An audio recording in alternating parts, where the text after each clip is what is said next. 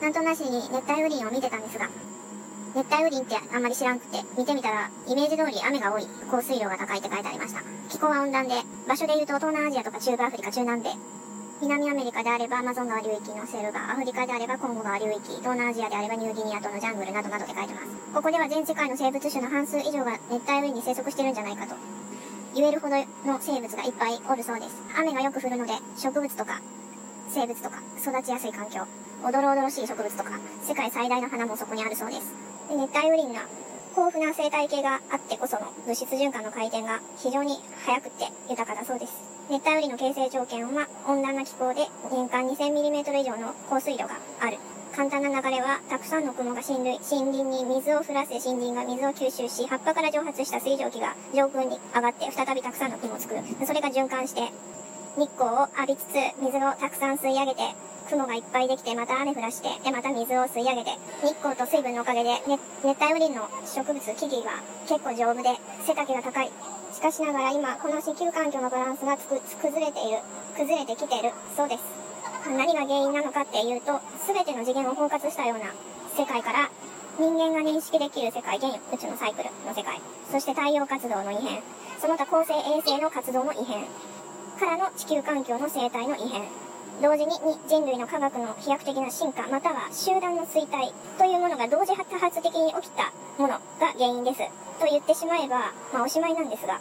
地球のみに焦点を絞ると、人間によって自然界への意図的な人為的な介入が過剰になった場合、本当はちょっと自然の方を優位に正してもらえれば、まあ安定的であったのかなと思うんですが、まあ、便利の代償が避けられないレベルで起こってて、凶楽とか娯楽の果てなき追求の結果を今生み出そうとしているおもちゃを出すだけ出して片付けない大人の姿をしたお子様がたくさん現代に生産されてしまって、まあ、先進国に限りますが、汚すだけをしてほったらほったらかしにしてるので、まあ、自然界は、ある意味改正障害みたいな状態でま、精神疾患を起こしちゃってて、だからまあ異常気象とか、で、あと記憶障害とかもなって季節完全に忘れて、6月なのに40度近い温度までこう上げてみたりとか、生態系に多大な影響を及ぼしているっていうのは確かそうだなと思います、人間の介入が。数字がよくわからなかったんですが、毎年熱帯林が消え消えていってるっていうのは確かそう。で、そこに生息する動植物も、えー、一緒になって仲良く消失していってて、多分今ある人間も一緒になって仲良く消失していくだろうと。まあ、因果応報というか、まあ、巻いた種を刈り取るのは仕方のないことなので、できるところまでやりましょうということで、30年、40年ぐらい前から国連とかでも活動はされてたのですが、それを上回る人口の力を、えー、止める、の暴走を止めることはできていません。まあ、アマゾンとかもひどそうでしたけど、熱帯林の回復力を、え、超えてしまった焼き肌農業の実態が解決されておりませんで、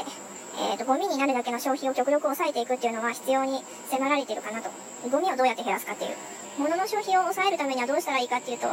具体的な案ではなくて、まずは、え物の消費をやめろっていう言い方をやめた方がいいのかもしれません。物の消費が、大量消費が終わらないのは基本的に人間が物に依存症を引き起こしてるから。依存症を治さないと、物の消費やめろって言っても治らない。みんな精神の病気になってから、心が満たされないと物の消費が止まりません。多分中毒になった人だったら誰でもわかるんじゃないかなと思うけど、コンビニの駐車場で騒がしく喋ってる人たちの会話とか、テンションとか、状況を見てると、彼らはまだ寝てる状況が見えてない。ああいう寝てる人たちがえー、たくさんいる中で、生きるっていうのは結構、個人的には辛いもんがある。ああいう人たちがいる社会環境にはもう入れません。とりあえず駐車場でゲラゲラ笑いながら、片手にタバコ持って、おっさんとおばさんが喋ってるような光景が景色が汚くて、そんな人たちの目の前でこうやってラジオやってたんですが、結構辛かったけど、耐えた。まあ、ここでやってるのもどうかっていうことで、落ち着いた隙を狙ってやってたんですが、まあ、安定の不安定ということで、おやすみなさい。